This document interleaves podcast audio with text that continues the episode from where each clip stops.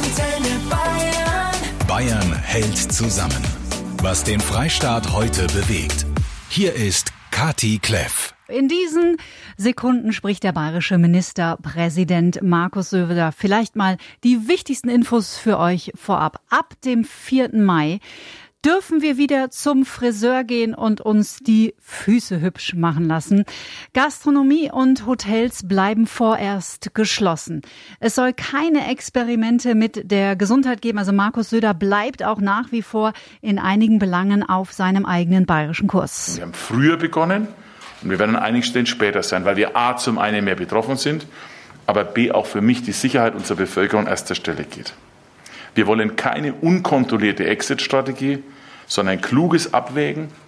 Er hat sich auch zu der Entwicklung der Infektionszahlen zu den aktuellen geäußert. Natürlich ist die Zahl der Neuinfektionen, die noch vor zwei Wochen äh, über 10, 20 Prozent zum Teil war, jetzt auf unter 5 Prozent. Wir sind im Durchschnitt jetzt ungefähr bei 2 Prozent, wie im Bundesdurchschnitt.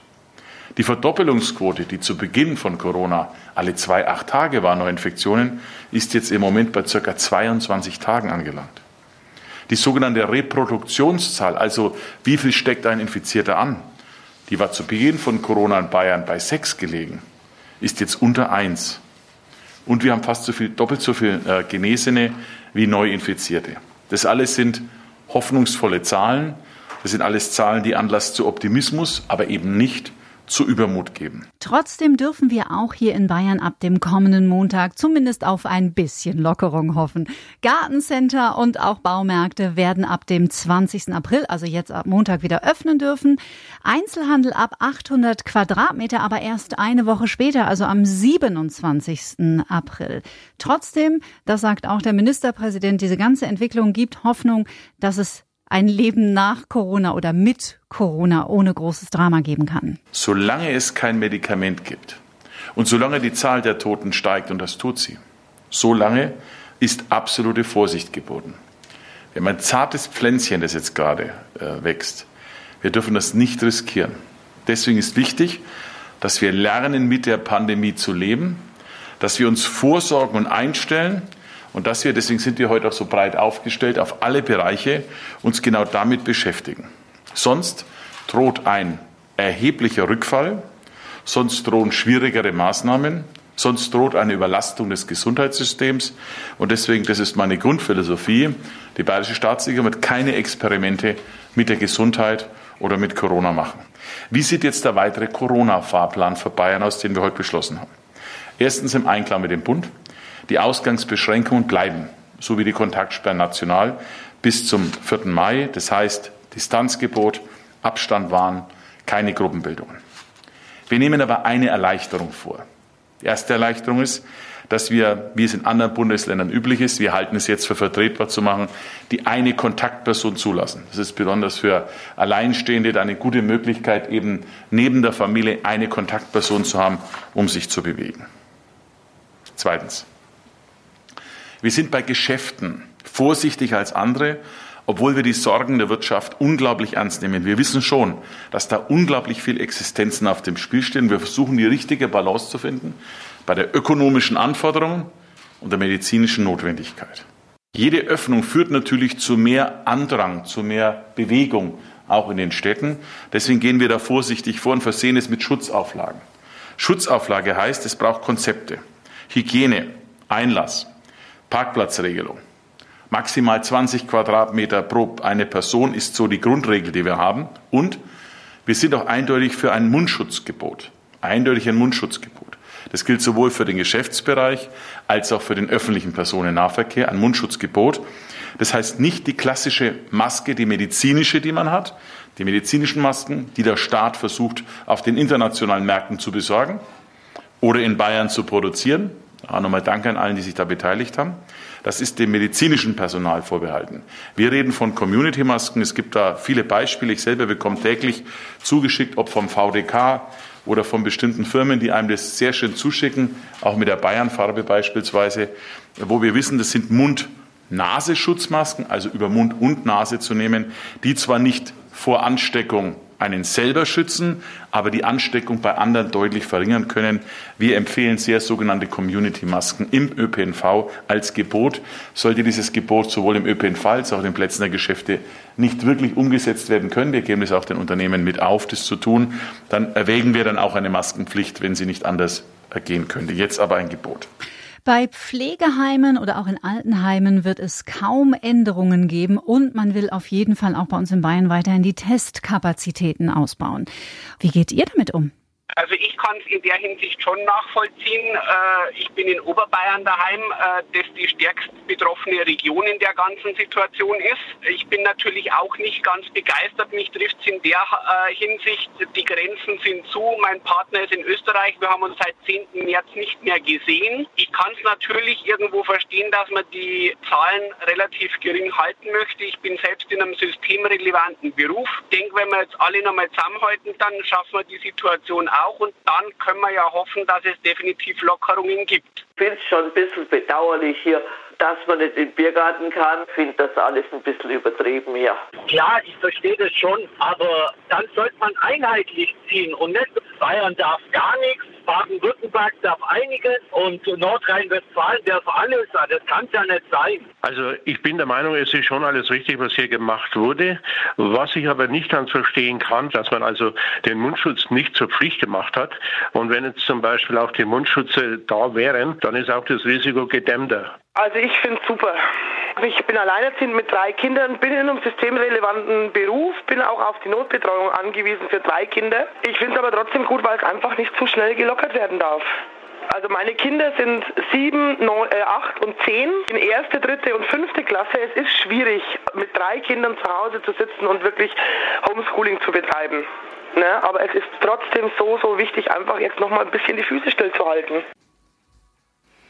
Alice Merton auf Antenne Bayern und No Roots. Einen schönen und einigermaßen entspannten Donnerstagmittag wünscht euch Kati Kleff. Markus Söder ist um halb eins vor die Presse getreten und hat dem Freistaat eröffnet, wie es dann demnächst bei uns so weitergeht in der Corona-Pandemie. Er hat sich ausdrücklich bei allen Eltern, Schülern und Lehrern für deren Flexibilität und auch Geduld bedankt. So, Ohren auf. So geht es an den Schulen in Bayern weiter. Ab dem 27. April werden die ganzen Prüfungen und Prüfungsvorbereitungen stattfinden. Wir wollen, dass jeder seinen Berufsabschluss, der jetzt anstehen würde, oder seinen Schulabschluss machen kann. Auch für weiterführende Dinge, ob Universität oder Fachhochschulen oder Hochschulen für angewandte Wissenschaft oder für den Beruf, die Lehre, das muss geregelt werden. Dann ähm, wir haben auch bewusst den 20. nicht gewählt, wie ein, zwei Bundesländer. Die Mehrzahl macht übrigens den 27. für den Staat. Warum? Weil wir auch den Lehrerinnen und Lehrern die Chance bieten wollen, sich einzubringen dabei. Wir müssen ja Hygienemaßnahmen in den Schulen machen. Das kann man nicht über Hoppla Hopp jetzt innerhalb von einer, zwei Stunden machen. Deswegen glaube ich, ist das sinnvoll. Danke übrigens auch den Lehrerverbänden. Ich glaube, die haben da bislang schon sehr, sehr großartige Ideen mitentwickelt. Dann ab dem 11. Mai kommen Klassen dran, die dann sozusagen die nächste Stufe sind, die dann die Prüfung vor sich haben werden als dann Einstieg. Dort gibt es schon entsprechende Vorschläge für entsprechende Begleitmaßnahmen, Raumkonzepte und ähnliches mehr, äh, wie man das machen kann. Über die weiteren Details, wie es dann weitergeht im Schulbereich, äh, wenn die Kultusminister spätestens am 29. einen Vorschlag machen und ab 30. April wird dann nochmal mit dem Ministerpräsidenten die weiteren Fahrpläne beredet. Unser Ziel wäre schon, dass dieses Jahr noch Schule stattfindet. Es gibt andere Länder, da ist es nicht mehr der Fall, außerhalb Deutschlands.